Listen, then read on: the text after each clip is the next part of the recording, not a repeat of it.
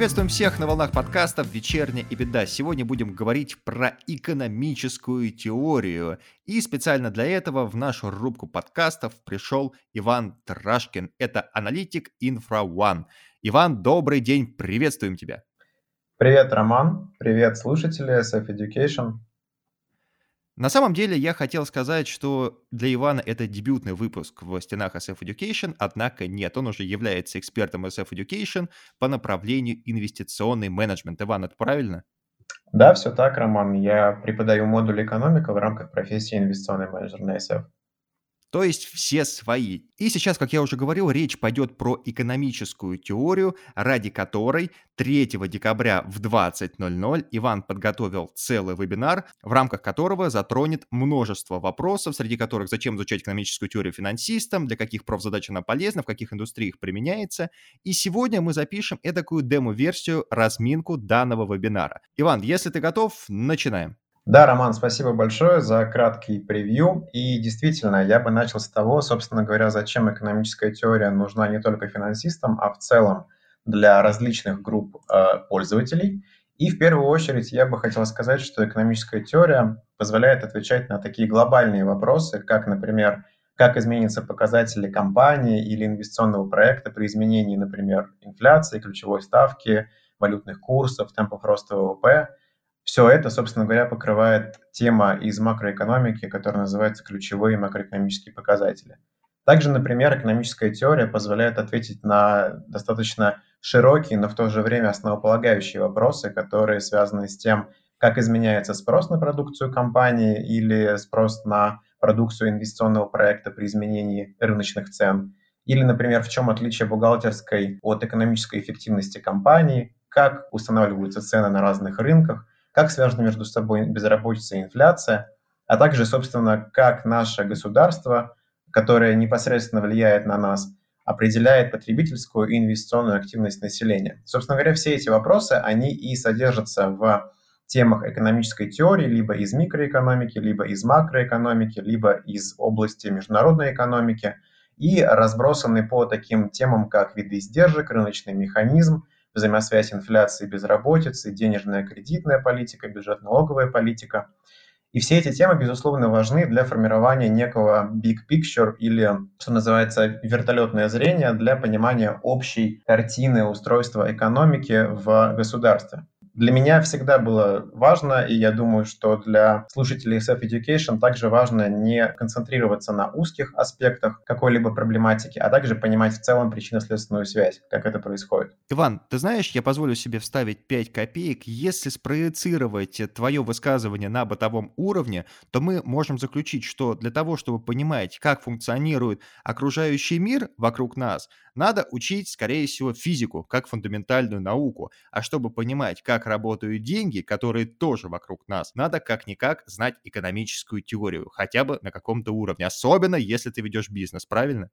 Да, Роман, абсолютно согласен. И вместе с этим как раз-таки дополнил бы, что для того, чтобы понимать, как ведут себя в целом деньги в государстве, основополагающим является не только знание фундаментальных финансов и отдельных тематик финансов, таких как корпоративные финансы, таких как финансовая теория, но и, собственно говоря, экономики, для того, чтобы понимать некоторое комплексное зрение. Отлично, с этим разобрались. Давай теперь пройдемся по примерам.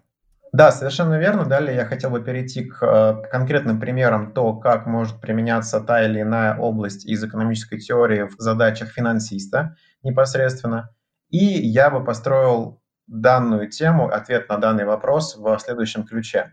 Я бы привел примеры того, какие задачи действительно бывают в работе инвестиционного аналитика, финансового аналитика и какая область этого помогает.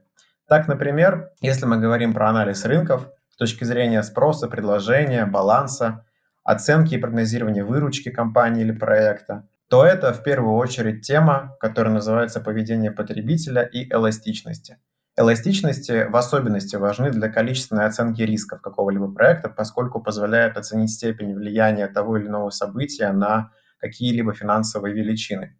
Также, например, если аналитик занимается качественной и количественной оценкой рисков проекта или рисков компании в целом, то область экономики под названием асимметрия информации и неопределенность будет как раз-таки весьма сподручна в этом вопросе.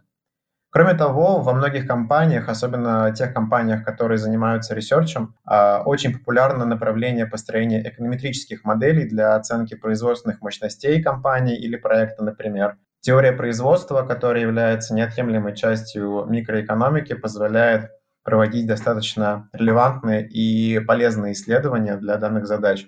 Также задача, которая связана с оценкой потенциала и условий привлечения финансирования в инвестиционный проект либо в компанию, неразрывно связана с темой из микроэкономики под названием типа рыночных структур. Тема рынка факторов производства позволяет аналитику проводить качественный анализ рисков с точки зрения факторов рисков, с точки зрения методов управления этими рисками, классификации, а также является источником для предпосылок, assumptions в финмоделировании. Тема инвестиций в макроэкономике является безумно актуальной тогда, когда мы говорим о прогнозировании процентных ставок с точки зрения баланса спроса и предложения инвестиций, установления равновесия, э, депозитных, кредитных ставок и так далее. Ну, а также моя любимая тематика, которая называется ключевые макроэкономические показатели, она является незаменимой при построении предпосылок финмоделирования, при оценке макроэкономических рисков проектов, ну и в целом для анализа действия компаний. Иван, смотри, ты изложил достаточно тезисов, таких глобальных, и хотелось бы узнать, будешь ли ты их подробно, с примерами, как это все работает, фигурально выражаясь на пальцах, показывать на вебинаре? Да, Роман, конечно, по каждой из этих тематик, которые я сейчас озвучил, у меня есть э, те или иные примеры, кейсы из практики, которые являются либо расчетными, либо представляют собой некий конкретный источник информации из интернета, где это можно сподручно взять, посмотреть, применить в вашей работе. И даю некий гайденс того, как э, эта эконом-теория позволяет делать конкретные задачи на практике. Отлично. Та самая практика, которую все любят, те самые шишки, которые набивались в компаниях из реального сектора, это все супер. Поэтому, уважаемые слушатели, ждем вас 3 декабря в 20.00. Да, мы вот проводим такую разминку, проводим демо-версию, как я уже говорил, вебинара, просто чтобы вы понимали, о чем пойдет речь. Иван, спасибо тебе большое за сегодняшний подкаст. Последний вопрос, который у меня остался, это такой. Почему люди не уделяют должного внимания экономической теории или реально ли построить строить собственное какое-то предприятие без этих знаний?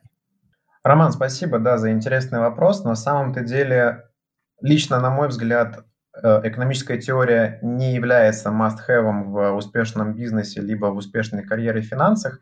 Однако, с точки зрения, опять же, моего собственного опыта, я могу сказать, что экономическая теория является тем самым инструментом, который позволяет строить карьеру и вообще в целом работать в индустрии финансов более успешно с более глобальным пониманием происходящего. Потому что, опять же, по моему опыту, я встречал достаточно много коллег, э, которые занимались каким-то достаточно узким вопросом без понимания целостного э, аспекта в происходящем. И в этом плане как раз-таки экономическая теория позволяет закрыть эту брешь.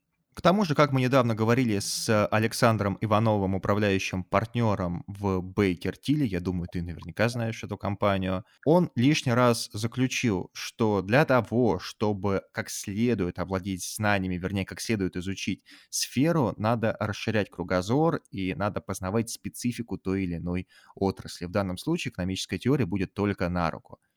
Иван, спасибо тебе большое еще раз за то, что пришел в рубку подкастов «Вечерняя и беда». Будем ждать нашего с тобой совместного вебинара. Еще раз повторяю, 3 декабря в 20.00, но на всякий случай. Будет еще больше подробностей, будут э, кейсы из практики, будет много всего интересного. Да, Роман, спасибо большое. Спасибо большое за внимание слушателям. От себя также хочу пригласить всех на вебинар, который будет. Там мы более подробно разберем те темы, которые постарались озвучить сегодня. И всех ждем. Все, уважаемые слушатели, всем спасибо большое. Следите за нашими обновлениями и до новых встреч. До свидания. Всем пока.